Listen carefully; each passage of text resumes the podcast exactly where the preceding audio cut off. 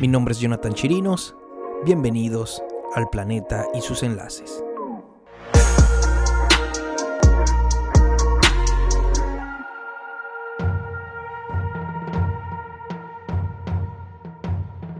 Casi todos sabemos qué pasó en la Segunda Guerra Mundial.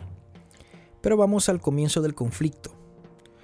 Esto se sitúa en el año 1938, donde un personaje le dio el inicio a esta guerra. Su nombre era Adolfo Hitler. Pero hoy no vamos a hablar sobre su biografía, sino del inicio de este juego macabro. Todo comienza en Sudet. Sudet era una zona fronteriza entre Alemania y Checoslovaquia, pero este territorio pertenecía a Checoslovaquia.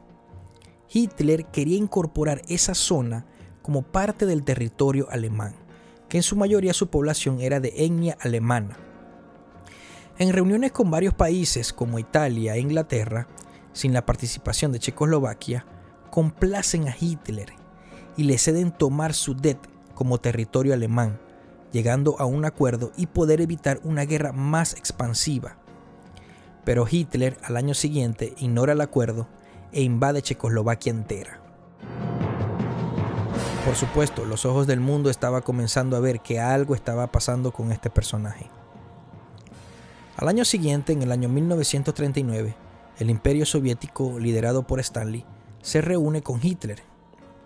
Cosa muy extraña, ya que estos dos eran enemigos a muerte.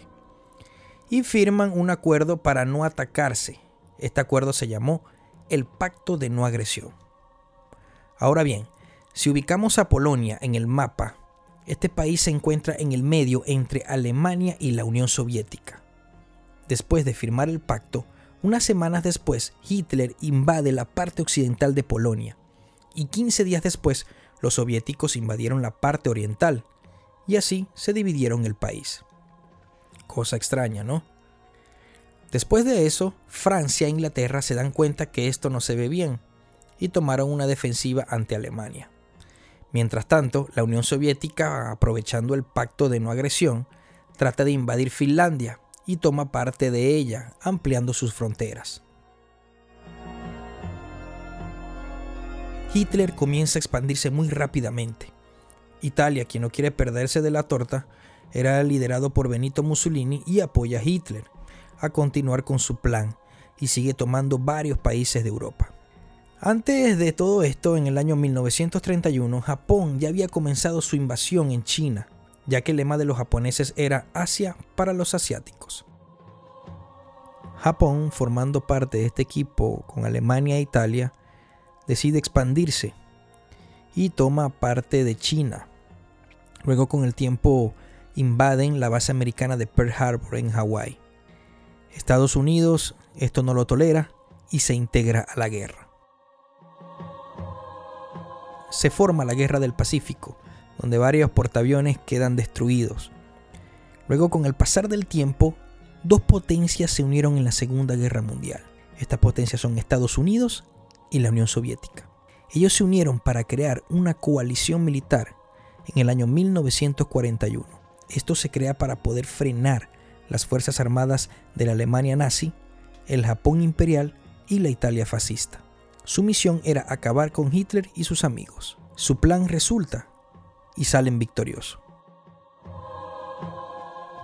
Luego de acabar con Hitler y sus amigos, esa unión se disuelve. Esta guerra finaliza en el año 1945. Se involucran prácticamente todas las naciones europeas.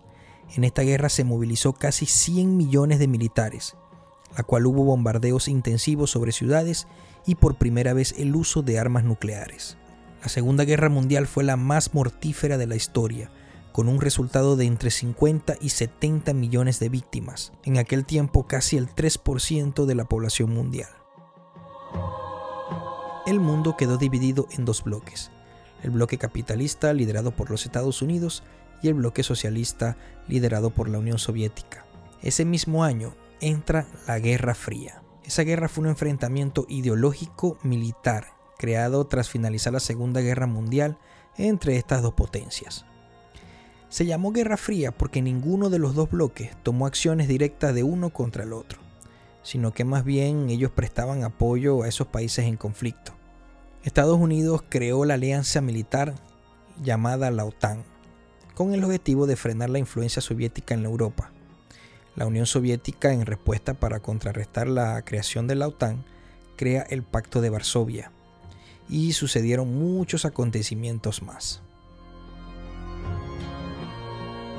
Ahora bien, hay muchas cosas que sucedieron y no entendemos en esto de la guerra.